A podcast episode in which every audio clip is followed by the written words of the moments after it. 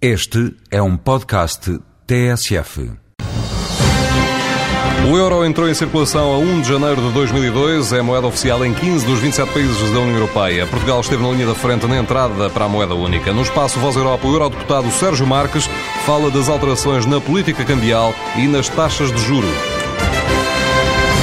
O que é que aconteceu às políticas nacionais em termos de taxas de câmbio e de juros? Simplesmente desapareceram. O país, com a criação do euro, deixou de ter eh, a capacidade para alterar a taxa de câmbio da sua moeda, pelo simples facto de que o escudo eh, desapareceu.